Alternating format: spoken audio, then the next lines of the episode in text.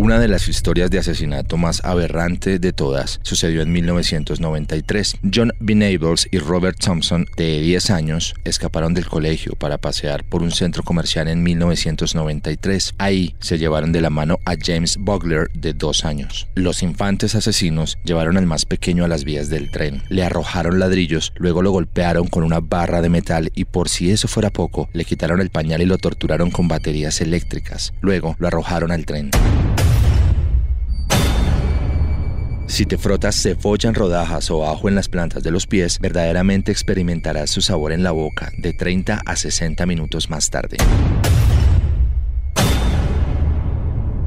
En 1978, Willie Bosket, con 15 años, asesina a dos hombres en intentos de robos, por lo cual es condenado a 5 años de prisión. Desde entonces, este hombre ha permanecido toda su vida, con excepción de 100 días en custodia. Si bien este no fue condenado a cadena perpetua, sus continuos actos en su reclusión le garantizan una salida no menor al año 2062, cuando éste tendría 100 años de edad.